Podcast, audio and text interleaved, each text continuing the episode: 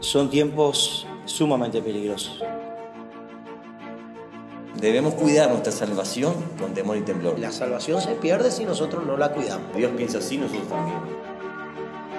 Por eso nuestro principal maestro es Jesús. Señor, ¿a quién vamos a ir si tú tienes palabra de vida eterna? Que si no estamos a la altura de Cristo, no vamos a poder heredar el reino. El Señor está cerca.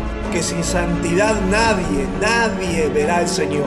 Eso hizo Jesús. Me quitó la oscuridad y me dijo, no peques más. Si vivimos en el Espíritu, andemos también por el Espíritu. Voy a leerlo en la Escritura. ¿Lo dice la Escritura? ¿Sí o no? ¿No lo dice? Entonces no lo es así. Y la ley es importante, pero Jesús es el cumplimiento de la ley. Él vino a cumplir la ley en su persona. Dios nos enseñó a guardar su palabra, a guardar sus mandamientos. Porque la palabra de Dios es para todos. A tus seguidores que se callen. Les digo que si esta gente calla, entonces las piedras gritarán.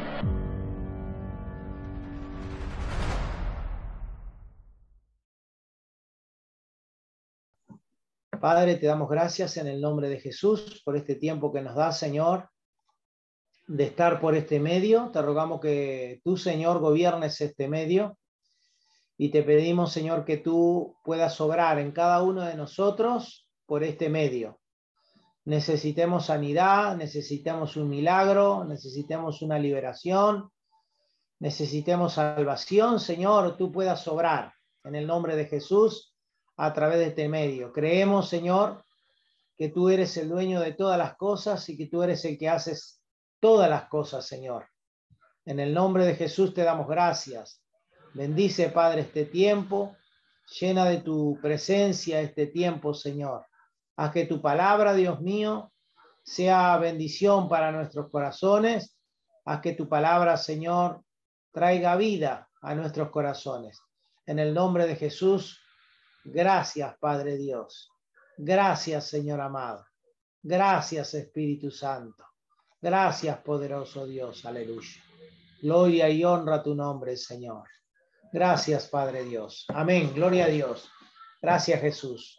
Bendito es tu nombre, Señor. Vamos entonces al libro de Hebreos, capítulo 9. Capítulo 9, vamos al capítulo 9. Vamos a estar escudriñando ese capítulo. Que seguimos con lo que se estaba dando el, el miércoles pasado. Amén. Que era lo que estábamos dando el miércoles pasado hablábamos de, del pontífice que teníamos, y el versículo 13 del, del capítulo 8 decía, diciendo nuevo pacto, dio por viejo al primero, y lo que es dado por viejo y se envejece, cerca está de desvanecerse. A ver qué entendemos por ese texto a ver qué podemos entender nosotros, porque acá pueden encerrar muchas, muchas doctrinas pueden encerrar acá. A ver qué entendemos por ese texto, porque el texto que viene justamente va a ir abriendo el camino para que vayamos entendiendo el capítulo 9. ¿Qué podemos entender con ese último versículo del capítulo 8 de Hebreos? Diciendo nuevo pacto dio por viejo al primero y lo que dado por viejo y se envejece, cerca está de desvanecerse. A ver, ¿qué entendemos, amados hermanos? Gloria a Dios. Si alguien quiere comenzar, hermano Adrián. Que al decir nuevo pacto, quiere decir que van a haber nuevas eh, reglas, vamos a decir, de una forma.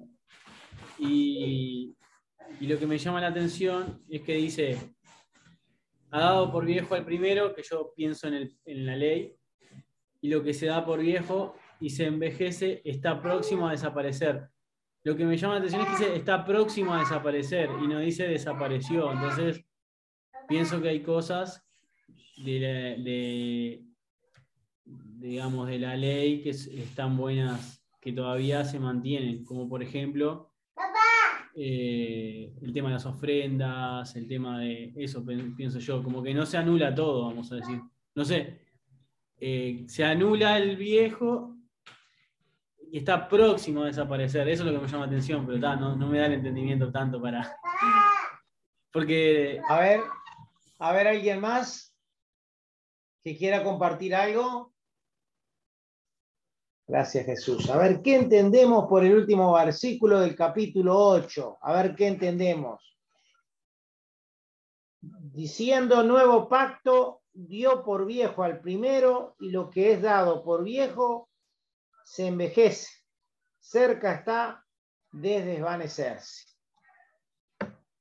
Leemos este versículo porque después vamos a seguir y vamos a ir entendiendo el capítulo 9. A ver qué comentario les parece que, que requiere este. Pastor, Dios bendiga a todos en esta noche. Adelante, Dios bendiga, hermano David. Eh, si nos ponemos en el contexto histórico, este, el apóstol Pablo andaría en ese tiempo 20 años después del- de la partida de Cristo, por así decirlo, ¿no? Para, para ubicarnos un poco en la historia, digo, ¿no? Y vemos que 70 años después es destruido el templo. Va, 50 años más. El apóstol Pablo tenía 20 años ya en el Evangelio, más o menos, cuando, cuando leemos el libro de Gálatas andaba más o menos ese tiempo, aquella charla con Pedro. Sí, nosotros estudiando un poco, eh, encontramos algunos años que habían transcurrido, que había ido a Jerusalén, después que se había ido a, a allá a los, a los árabes y que, que había andado predicando. Entonces, si sumamos esa, ese tiempo, son unos 20 años más o menos Ajá. nosotros vemos que el Señor había, había profetizado este, la destrucción de Jerusalén y del templo. ¿Ah? Y si fuéramos a hablar de, de- de, vamos a decir, desde, desde ese punto, ¿ah? desde el punto del templo, de los sacrificios y todos los ritos, ¿no? Este, pudiéramos decir que, que en el- que en la destrucción del templo se terminaron los sacrificios. Ajá. Por eso quizás esto es seguro, esto es una opinión, por supuesto. Este, por eso el apóstol Pablo, que, que había tenido también ese, ese arrebatamiento, se podría decir, en el cual él había visto y escuchado cosas que no podía decir, quizás también él, hubiera tenido la experiencia de que le fuera revelado tales cosas. Y quizás tenía la, autoridad, por así decirlo, para aseverar este, tal cosa, más allá de los, hechos indubitables, se podría decir, de la conversión de Pablo y cómo veía él ahora la salvación de los hombres. Amén. Gloria a Dios. Es muy importante ubicarnos en el tiempo, porque justamente el hermano Adrián decía una cosa y, el hermano David también decía otra. Y dice, nuevo pacto dio por viejo al primero.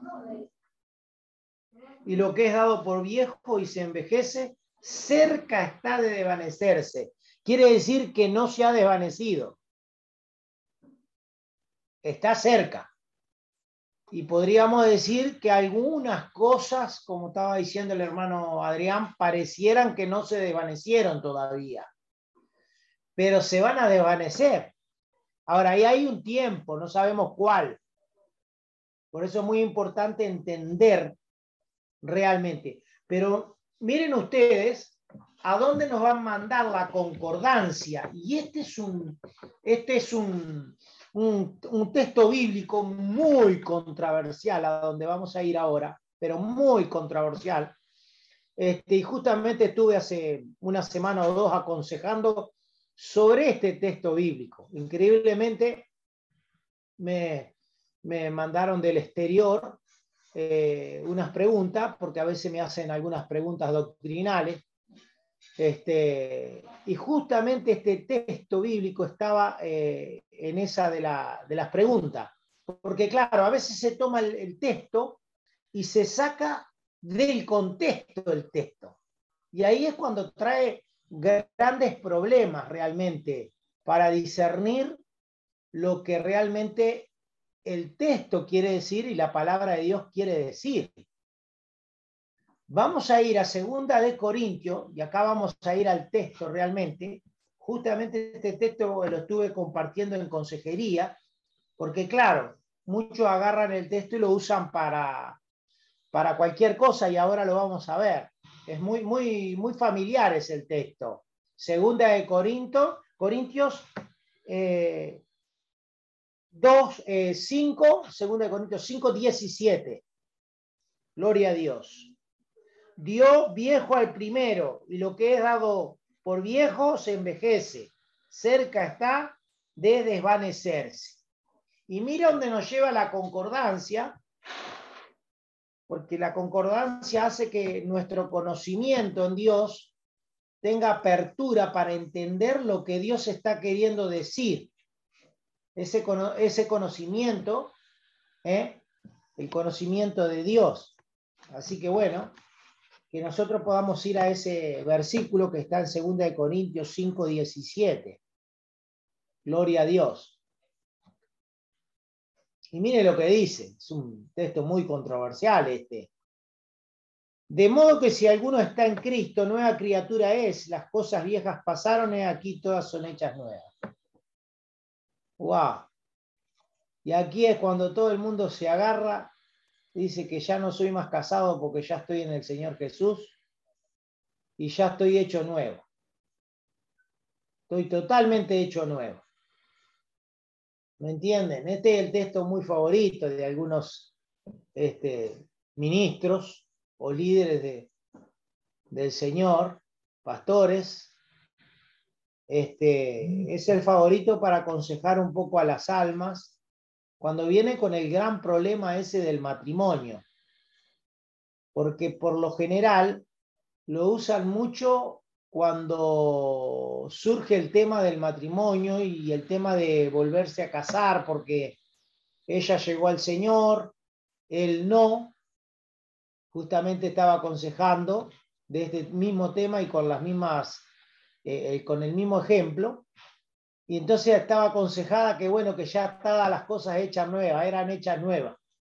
Este, así que no, no, no, no tenía por qué dar cuenta ninguna y que ya la persona ya estaba hecha nueva y no tenía que, ya no estaba casada y Cristo hizo todas las cosas nuevas y, y que comenzara una vida nueva. Y eso es terrible, porque realmente, primero que el texto, lo que nos manda la concordancia es que no está explicando eso cuando, cuando está hablando del nuevo hombre, cuando está hablando de que todas las cosas viejas pasaron no estaba hablando justamente de eso. Las personas lo agarran como es, como que fuera de eso, de dejar lo que ya tengo, ya se volvió viejo y ahora, bueno, viene lo nuevo.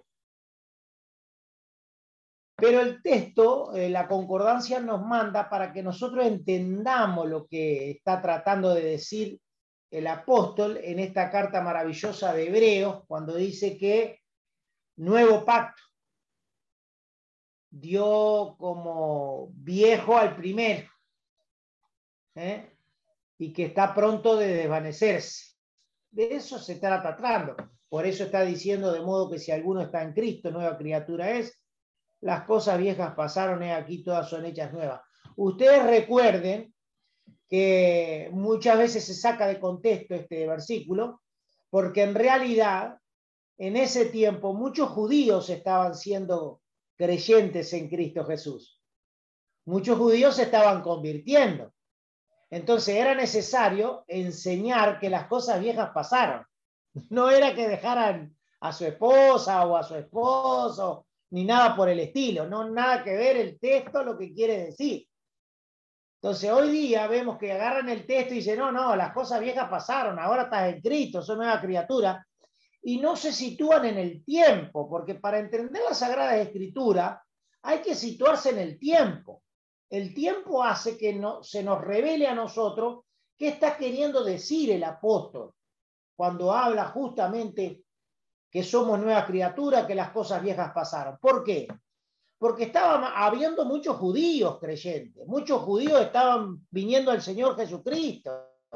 Entonces tenemos otro problema más adelante, que no, no es el tema, porque estamos en hebreo, pero sí estamos haciendo acotación, que tenemos otros judíos realmente que eran el, problema gra- grande era el de la circuncisión.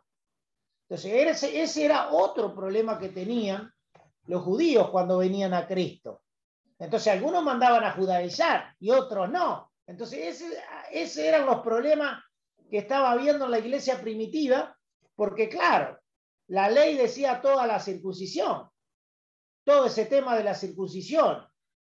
Y entonces Pablo lo que quiere decir que son todas hechas nuevas estas cosas. Entonces ese es un poco cuando se saca de contexto la escritura y la palabra de Dios. Y lo que está diciendo realmente que el, el- primer pacto se dio por viejo, porque ahora está entrando un pacto nuevo, entró el pacto nuevo ahora. ¿Eh? Y no es que la ley sea mala, como lo dijo Pablo, sino que aquel que usa con ella legítimamente. Hace algunas acotaciones, Pablo. Pero, ay, hermano, después le dice que ni el pueblo de Israel podía, podía guardar la ley. Así que más vale mantenerse en la gracia. Ese, es- ese- ese es el tema, ¿sí, hermano Adrián? Y, y respecto a lo que usted decía, Pastor, en Primera de Corintios hay una aclaración también acerca del matrimonio, acerca de la circuncisión, acerca de la esclavitud, porque en esa época estaba la esclavitud también. Habían Ahí tenemos. hermanos el- que... es-. Sí, hermano Adrián, adelante. No, solamente quería decir que habían hermanos que eran esclavos, eh, estaban en esclavitud de, otros, de otras personas, pero que les que en, el- en 1 Corintios 7 le dice que cada uno se mantenga en la condición que fue llamado. Y después le da una explicación a eso, pero está. El versículo 22, eh, capítulo 7, yo ya lo estaba buscando, de Primera de Corintios. Ese es el que estás hablando, que es otro versículo muy controversial, muy sacado de contexto totalmente. Es sacado de contexto, es sacado de lo que Pablo está tratando de decir, porque había gente sierva, había gente, montones de personas había en ese momento. Entonces nos olvidamos del tiempo que fue enseñada esa escritura. Nos olvidamos del tiempo. ¿eh? Allí en el versículo 21, eh, el 20, el 20, habla cada uno en la vocación en que fue llamado, en ella se quede. Este es otro tema tremendamente controversial porque las personas vienen vienen de una manera a Cristo y ahí se tiene que quedar, se acabó. Ese es otro tema muy controversial. Que Dios nos ayude, ¿eh? porque no podemos sacar la escritura de contexto, ni los textos bíblicos de contexto, porque tiene todo un porqué lo está diciendo el Señor. Porque ustedes recuerden que la, la escritura es que es inspirada divinamente. ¿Por quién? Por el Espíritu Santo. Entonces, nosotros no podemos sacar nada de, del contexto, porque si no, no vamos a entender lo que el Señor está queriendo decir.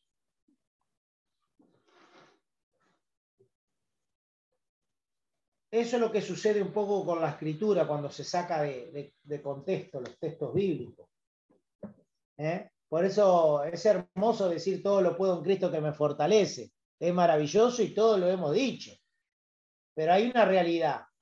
Pablo cuenta su historia vivida, que realmente él cuenta anécdotas tremendas de su vida, en hambre, en desnudez, en azote, en vigilia, en todas esas cosas. Y después dice, todo lo puedo en Cristo que me fortalece. Tenía autoridad para él decir, todo lo puedo en Cristo que me fortalece. Entonces, el texto toma vida y agarra poder en nuestros corazones cuando nosotros somos parte de esa vida.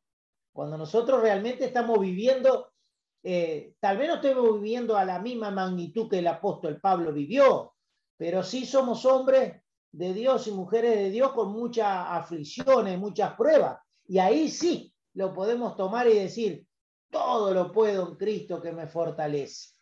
Entonces ahí sí se hace parte. Pero a veces queremos andar con el texto, no, no, todo lo puedo en Cristo que me fortalece y somos unos desordenados, póngale, somos unos desobedientes, póngale, somos personas que no andamos ni ahí con el Señor.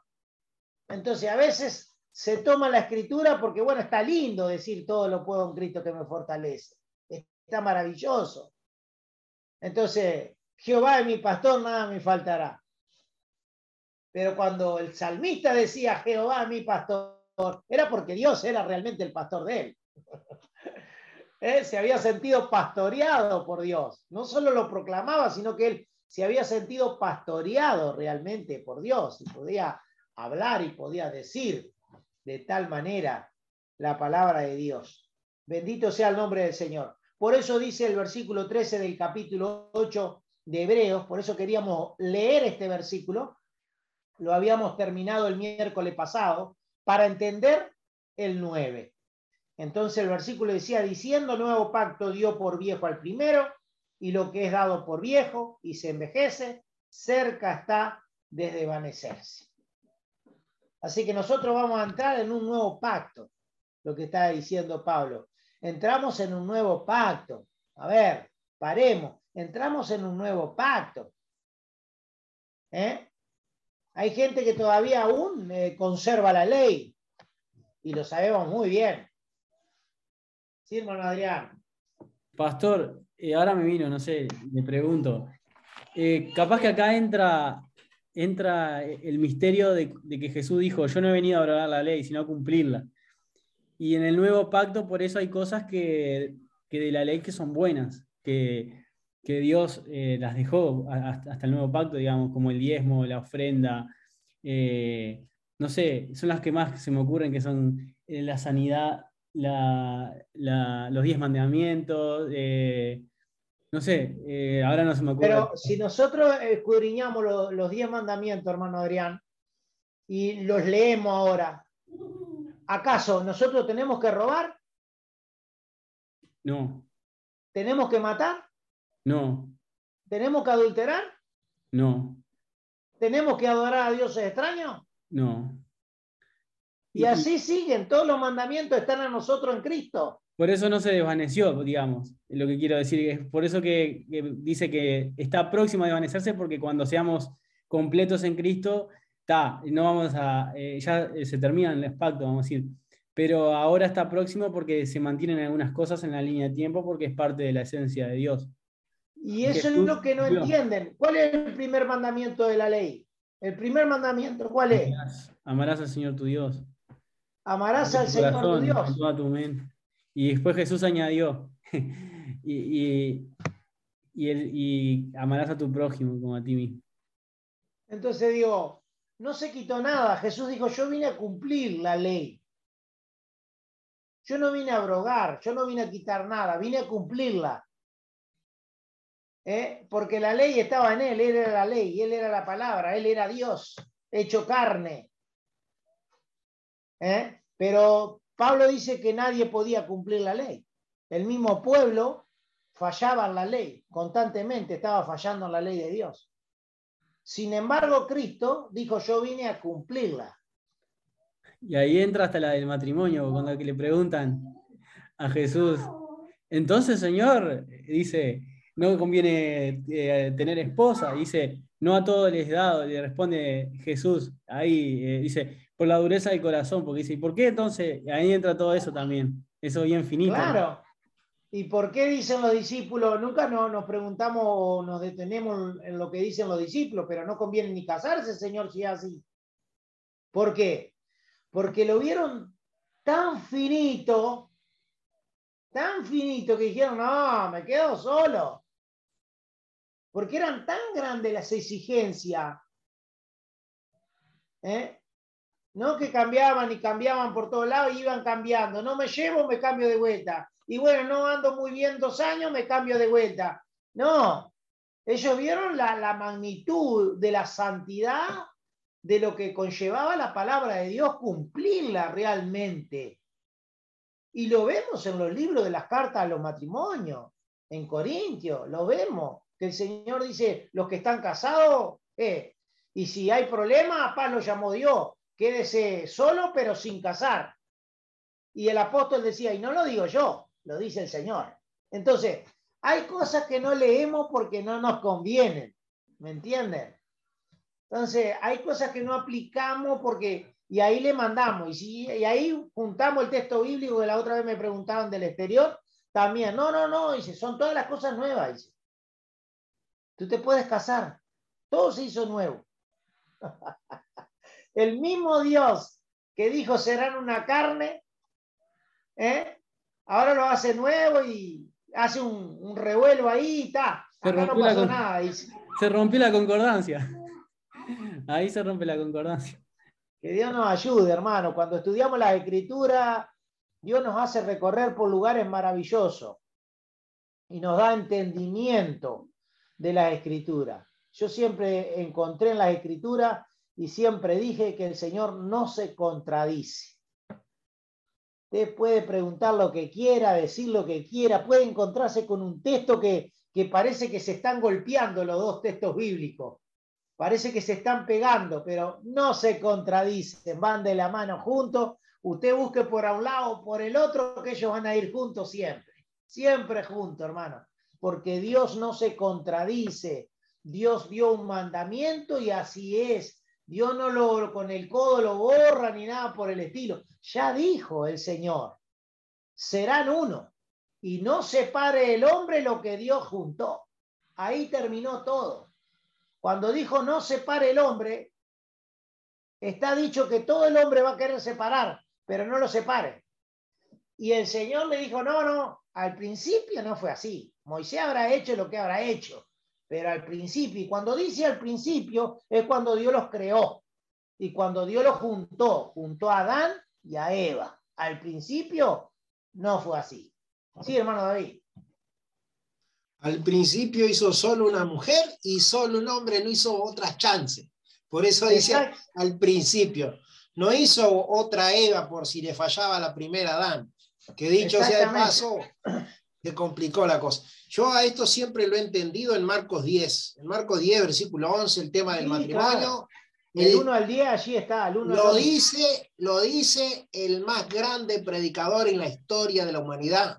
Jesucristo, el Señor. Dice, el, el, que repudiara a su mujer y se casa con otra, comete adulterio. Y si la mujer repudiara a su marido y se casa con otro, adultera y se acabaron las chances. No hay más chances. Claro. ¿Ah? Por eso tienen tanto conflicto y tanta complicación, porque no entienden lo que significa fornicación tampoco. Pero creo que el texto, el texto más claro para el matrimonio en, en esta área es este, no hay, no hay. Lo demás es como que la gente va buscando ramas para ir trepando, largo. A ver si llega la copa, pero. Claro.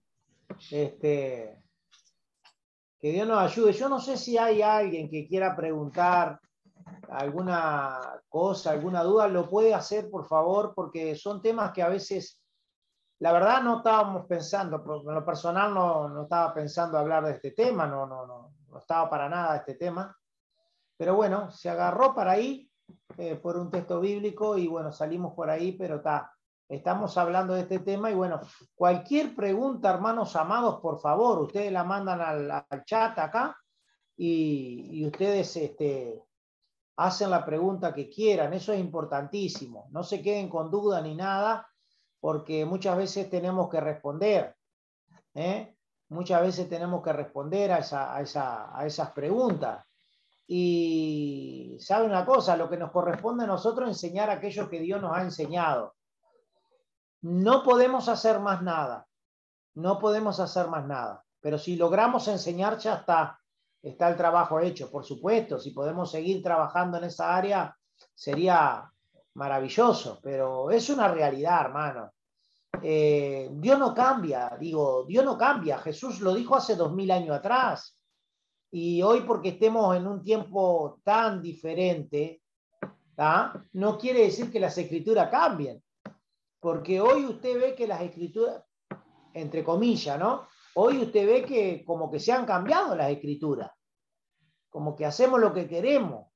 Y no nos vamos hacia dos mil años atrás, que fue el Señor Jesucristo que dijo tales palabras y tales enseñanzas. Dios no se muda, sigue siendo el mismo, hermano. El mismo. Y dio las condiciones para que, para que las personas pudieran eh, volver al matrimonio. Sí, claro que dio las condiciones también el Señor. No es malo casarse, no es malo, pero Dios dio condiciones, maneras, ¿eh? para que las personas puedan otra vez, si quisieran casarse. Ya sabemos que una de las maneras que, que, que Dios dio es la, la muerte física de la persona, del cónyuge, uno u otro. Es la única manera que Dios tiene la libertad de decir que se puede volver a casar. Con quien quiera, dice la Escritura, en el Señor. También ponen una cláusula ahí porque no le está hablando a los mundanos, no le está hablando a gente que no conoce al Señor, le está hablando a su pueblo, le está hablando a su iglesia, le está hablando a sus hijos. Entonces le dice en el Señor, porque el texto de Corintio dice que no juntéis en yugos desiguales. Entonces no se puede juntar un cristiano con uno de las tinieblas. Por eso el apóstol dice en el Señor. Son los dos de luz. Son los dos de luz. ¿Eh? Ese es un tema muy importante, hermano. ¿Eh? Que Dios nos ayude. Gloria a Dios. Yo no sé si alguien quiere decir algo, ya que estamos en este tema, si no intentamos seguir allá con, el libro de, Hebreo. Esto nos llevó a la concordancia, ¿verdad? Estamos hablando que la concordancia nos fue introduciendo ¿eh? a todos estos textos que estamos hablando. Que Dios nos ayude, hermanos. ¿Alguien quiere decir algo, por favor? ¿Puede hacerlo, hermano Adrián? Pastor, yo quería decir, no, no del tema en específico, pero en general, que lo lindo de esto es ver cómo Jesús elevó las enseñanzas y las eh, hizo visible, vamos a decir, a, nosotros como hombres. Porque el pueblo de Israel siempre quería llevar a cabo la ley, la ley, la ley, la ley, la ley, la ley, que cuando vino Jesús estaban tan metidos en querer hacer la ley, la ley, la ley, que se olvidaron de, de, la, parte esencial, que era vivir, vivirlo, no como una religión. Entonces Jesús, eh, cuando, cuando enseñaba, tenía, tenía esa esencia de Dios, porque Él era Dios, entonces Él es Dios. Entonces Jesús en su esencia, cuando nos enseña, siempre está eh, siendo el pontífice que nosotros necesitamos, el intermediador o intercesor, no, el intermediario que nos permite ver al Padre y cómo vivir los mandamientos del Padre. Y el Espíritu Santo es el que obra en nosotros eh, esa obra de, santidad, ¿no? Que, que el hombre por sí solo no puede. Amén, gloria a Dios. Y ahí está el, tema cuando uno le quiere predicar a un judío, porque el judío no acepta a Jesús como el Mesías, pero si nosotros podemos llevar al judío a que vea que Jesús no invalidó la ley, Jesús no invalidó la ley como judío, él era judío, eh, cuando vino como hombre, me refiero, y es judío, o sea, del pueblo de Israel, si nosotros podemos hacer, eh, explicar, obviamente es Dios que obra la, la convicción, pero digo, ese es el mayor punto de que Jesús no invalidó nada en realidad, eh, cumplió la ley. Tremendo, porque en el momento que los judíos pensaron que, que ellos eh, eran santos, porque ellos increíblemente pensaban que eran santos, porque en el momento de, la, del arresto del Señor Jesús y de que fue juzgado ante Pilato y todo lo demás, ustedes vieron que los judíos dijeron, no, no, no, nosotros no, no podemos matar a nadie, digo. Eh, ¿Por qué no podían matar a nadie? Porque la ley le decía no matarás. Pero sí, sí, sí, lo podemos traer para que tú lo azotes, para que tú lo juzgues, para que tú lo mates. Nosotros te damos el voto, pero nosotros no podemos matar a nadie. Entonces digo, eran tan culpables como todos. Esa era la realidad. Eran tan culpables como todos. Por eso ellos dijeron, no, a nosotros no se nos es lícito dar muerte a nadie. Porque ellos querían ser libres de ese crimen. Pero en realidad eran culpables, porque ellos persiguieron al Hijo de Dios hasta la muerte. Y ahí se junta la maravillosa salvación que Dios hace por ese acto, la salvación a todos, porque de tal manera amó Dios al mundo que ha dado a su Hijo unigénito para que todo aquel que en él cree no se pierda, mas tenga vida eterna. ¿eh? Y que de ambos, dice el libro, hizo un solo hombre, de ambos, ¿eh? haciendo la paz entre uno y otro, porque se juntaron ahí los romanos y se juntaron los judíos, ¿eh? que serían los gentiles y judíos, para dar muerte al Hijo de Dios. pero Dios estaba mandando salvación para todos. ¿eh? Por eso el nuevo pacto, el nuevo pacto, se acabó, se acabó, no pudieron eh, eh, mantenerse en la doctrina, podríamos decir, en la enseñanza del, del antiguo pacto. Gloria a Dios. ¿Alguien había levantado la mano? Sí, hermano Adrián. Solamente quería decir que increíblemente eso que usted decía, pastor, si lo llevamos a, a eso que estábamos hablando, de que Jesús elevó, eh, él dijo que el que odiaba a su hermano era homicida. O Homicida. sea, eh, en resumidas cuentas, están eh, rompiendo el, el no matarás. Lo mismo, en la Es- forn- eh, lo mismo en el adulterio, porque dice no adulterarás. Y Jesús dijo, si miras a una mujer para codiciarla, eh, eh, ya adulteraste en tu corazón. Entonces, Tremendo. todas las enseñanzas del antiguo pacto, por decir una manera, están en- no se desvanecieron todavía, siguen Aleluya. Y, y pondré mis leyes en su corazón. en sus corazones, dice, y en su mente. Porque el Espíritu Santo hace esas cosas, hermano. El Espíritu Santo hace eso. Nosotros tenemos todos los mandamientos. Cuando encuentra alguno de la ley por ahí, le dice, no, no, si yo guardo todos los mandamientos. Vieron que por ahí anda alguno guardando el sábado. Usted dígale, ah, no, tú guardas el sábado, pero yo guardo todos, todos los mandamientos. en Cristo, hermano. Aleluya. Gloria a Dios. ¿Alguien más quería decir algo? Hermana Sara, ¿usted había levantado la mano o no? No, pero está, está ahí este. A veces también la gente que está en duda, que va, muchas veces son engañadas por los propios líderes.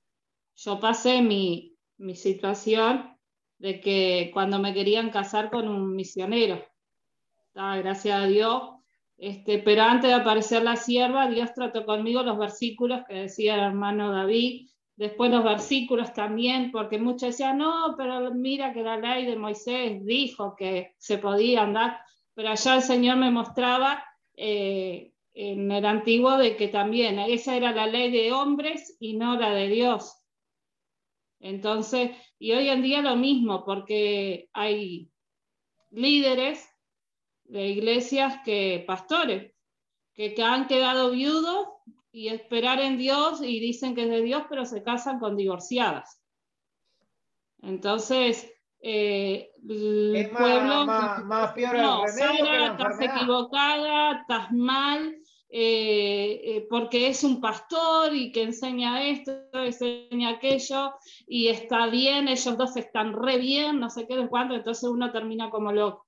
Y la otra es que a veces es difícil, yo me quedé sola a los 26 años, bien jovencita, ya voy a cumplir 47 y, y fueron muchos años de lucha, de, de, de altibajos, del por qué, de, pero hasta aquí a veces cuando quiere la lucha esa, a veces más en la mente, como dijo el otro día, que la mente se, se juega mucho y, y aún después le digo, Señor, perdóname porque pequé, eh, no por fijarme en alguien, sino que decir por qué, por qué yo tengo que pasar esto, por qué estoy sola, si estuvieran compañeros no pasaría esto, y viene esa lucha, ¿no? Y de repente viene alguien y empieza a decir esas cosas y yo ya me acuerdo los, todos los versículos que el Señor me da. Y después cuando Dios presentó a la sierva y bueno, el ministerio, de entender un poco más lo que Dios trataba con mi vida.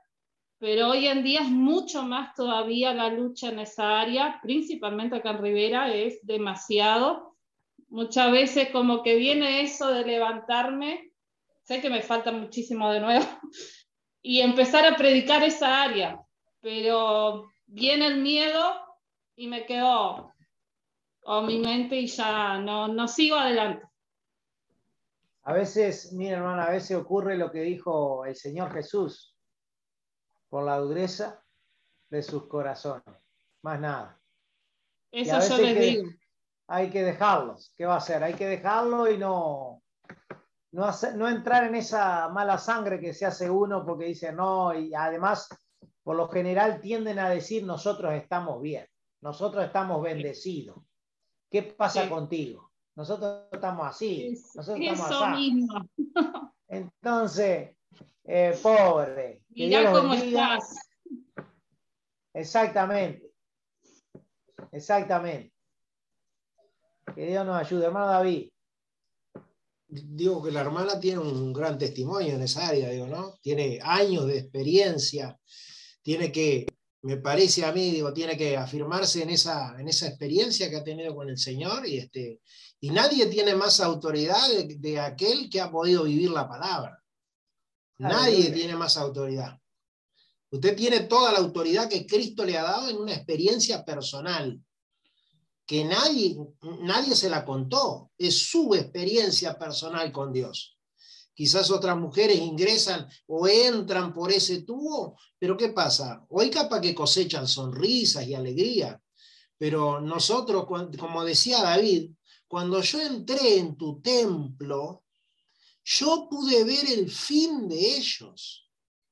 Pude darme cuenta, yo me estaba deslizando, dice David, viendo que, eso, que los impíos prosperaban y se engrandecían, y mi corazón por poco resbala, dice, hasta que entrando en el tabernáculo, en- en tu casa, me di cuenta del fin de ellos. Puede haber 50 años de mucha alegría, pero el tema es que un día vamos a llegar al juicio del Señor. Vamos a estar delante de Él. Y esa es la verdad. De todo el camino, ese momento es la verdad. Entonces Totalmente. realmente te- sí que tenemos que mirarlos con misericordia y bueno, y hermana, y no tener miedo, es la palabra de Dios, no es la palabra suya, es la palabra de Dios. Es más, cuando esa persona por segunda vez la ve a usted que tiene esos textos en su corazón, no precisa ni predicarle, con eso le digo todo. Así, el Espíritu Santo así automáticamente le ministra y esa persona ya no está cómoda con usted. No, ya no, no está cómoda porque usted representa la ley de Dios, la palabra de Dios. Pues a veces, a veces creemos que las personas, ¿por qué no nos quieren? Yo me encuentro con personas a veces que empiezan a decir, no, que, que vos te pasás juzgando. Yo no he abierto la boca. ¿Qué te pasa? Tranquilo.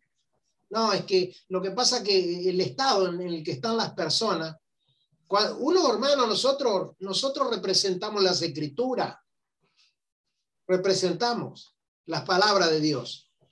Aquel hombre, aquellos hombres, los apóstoles, cuando cua- yo tuve a- a- anoche, un- cortito más, anoche estuve mirando un, un dibujito animado en el que el hombre, aquel de- del hijo, del hijo endemoniado, se lo lleva a los discípulos. Entonces el Espíritu Santo me ministraba a mí, ¿no? Porque dice que los discípulos no habían podido echar el espíritu inmundo. Entonces el hombre revoleaba así las manos, decía, yo ya sabía que eran unos falsos, eran unos mentirosos, que no tenían la autoridad. Y yo pensaba, Señor, qué responsabilidad que tenemos, porque le estamos diciendo a, la- a las personas que Dios tiene el poder de sanar, de libertar. Y imagínense que se lo llevó a los apóstoles y ya tenían la autoridad de hacer el trabajo.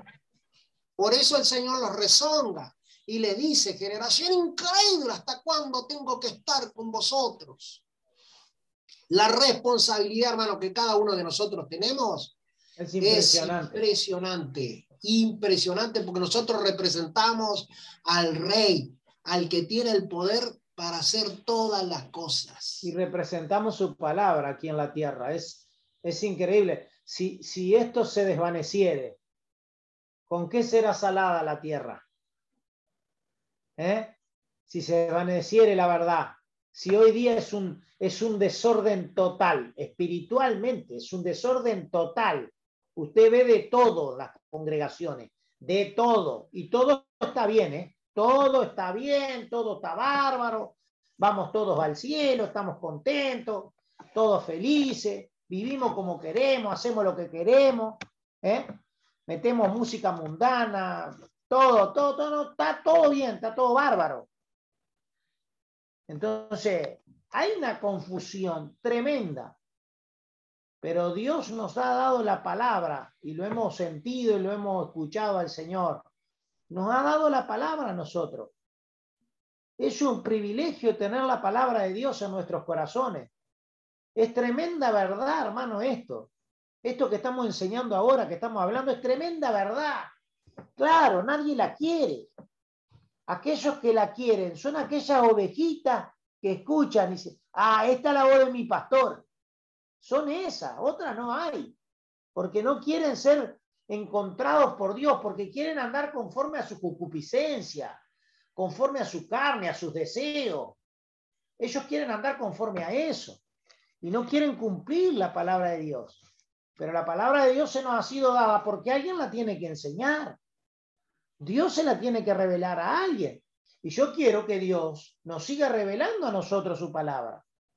Pero la tenemos que enseñar. Hay una demanda de enseñanza. Hay una demanda de enseñanza. Hermano, es tremendo. La palabra de Dios es tremenda, enseñada como ella es.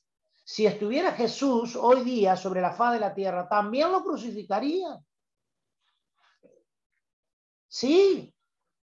¿Sabe lo que le dirían? Ah, no, pero vos no te has dado cuenta que estamos en el 2022, hay que ser más moderno. Está muy, está muy, muy vieja tu enseñanza. Está retro, retro, dicen. Está retrasado. Antiguo. Pero eso está antiguo, está viejo, eso. Tremendo. Es una realidad, hermano. Que Dios nos ayude. Que nosotros podamos estar atentos a todo lo que se está moviendo. ¿eh? Que podamos discernir, hermano. Bendito sea el nombre del Señor. Yo no sé si hay alguien más que quiera decir algo, hablar algo. Lo veo muy concentrado el hermano Nicolás allá, pero muy concentrado, muy concentrado, que hasta miedo tengo de preguntarle. ¿eh? Porque está como, está como mascando, ¿vio? Está como rumiando despacito. ¿Eh? Dios bendiga, Estamos hermano escuchando, Nicolás. ¿Cómo escuchando.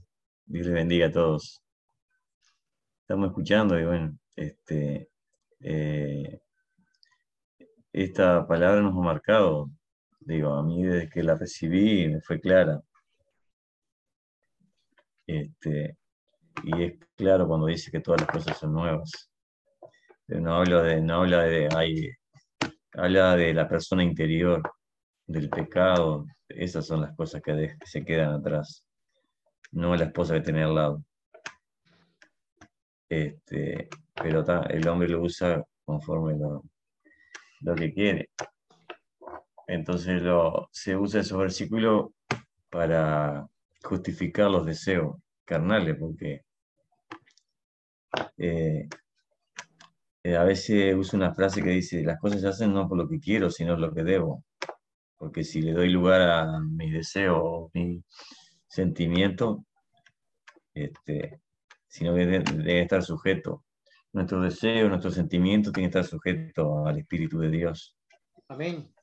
Este, porque nadie está exento de, de, de ser tentado o, o ser atraído por algún deseo, alguna, algún sentimiento o algún pensamiento que esté fuera de la ley de Dios o de, de los principios de Dios. Pero la palabra de Dios, como decía la hermana Sara, es poderosa para tratar con nosotros. Y siempre cuando viene una situación difícil en nuestra vida íntima, ¿no? En nuestra vida personal, ahí aparece la palabra de Dios que nos consuela, nos, no, nos, este, no, nos que, no nos es pesada, sino que no es alivio, que eso que, que es lo que tenemos que hacer y a mí lo que siempre me ha dado alivio, libertad, saber qué es lo que tengo que hacer. Este, es diferente esas personas, no, no sé cómo será, pero esas personas que utilizan ese mismo texto para justificar sus actos, tal vez su conciencia este, se alivia, pero yo no sé cómo será realmente la, la relación con Dios que dicen tener. Entonces digo, yo doy gracias a Dios que desde el principio que llegué al camino del Señor me fue claro este, eso y, y, hoy por hoy han pasado los años y, hay que seguir sosteniéndolo porque la, muchas situaciones en nuestra vida cambian. Gloria a Dios. Eh, pero hay que seguir sosteniendo, hay que seguir sosteniendo el matrimonio. Y, puedo decir que la situación de mi vida, de mi matrimonio, es la misma de hace 25 años atrás. todavía no cumplimos, estamos por cumplir 25 años. Este, pero hay que seguir sosteniéndolo. Eh, y yo, por ejemplo, a mí me, me entristezco cuando alguien me mira que me separé. Y a veces si tengo oportunidad digo, no, no, no hay forma de que pueda solucionar, porque siempre hay forma de solucionar. A ver. El tema es que de a dos, ¿no? Tal vez uno quiere solucionar y otro no. Y bueno. Es que es difícil. ¿Mm? Es que es difícil las personas que justamente no conocen al Señor, que, que, claro, que se reconcilian. A veces las personas que conocen al Señor no se reconcilian. Sí, sí, claro. Es muy difícil. Se tienen que convertir para mí. Claro, no, no. Eh, uno intenta a veces hacer, ayudarlo, pero no. Eh, tiene que intervenir Dios. Si no, es muy difícil. Totalmente. Porque cuando una persona está cerrada en lo que, si quiere algo, eh, ah. eh, o no acepta o, busca, eh, y lo peor entre los cristianos, entre un mundano, bueno, cualquier cosa, pero de un cristiano cuando quiere algo y se aferra y usa un texto para justificar lo que está haciendo, sí, sí, sí, claro. es muy difícil. Pero cuando una persona, por más que haya sido enseñada una doctrina errónea y está abierta para Dios, ahí yo pienso que es un buen material.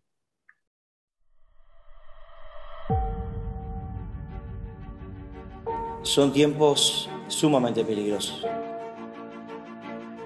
Debemos cuidar nuestra salvación con temor y temblor. La salvación se pierde si nosotros no la cuidamos. Dios piensa así, nosotros también. Por eso nuestro principal maestro es Jesús. Señor, ¿a quién vamos a ir si tú tienes palabra de vida eterna? Que si no estamos a la altura de Cristo, no vamos a poder heredar el reino de los cielos. El Señor está cerca. Que sin santidad nadie, nadie verá al Señor. Eso hizo Jesús. Me quitó la oscuridad y me dijo, no peques más. Si vivimos en el Espíritu, andemos también por el Espíritu. Voy a leerlo en la Escritura. ¿Lo dice la Escritura? ¿Sí o no? ¿No lo dice? Entonces no lo es así. Y la ley es importante, pero Jesús es el cumplimiento de la ley. Él vino a cumplir la ley en su persona. Dios nos enseñó a guardar su palabra, a guardar sus mandamientos. Porque la palabra de Dios es para todos. Maestro, di a mis seguidores que se callen.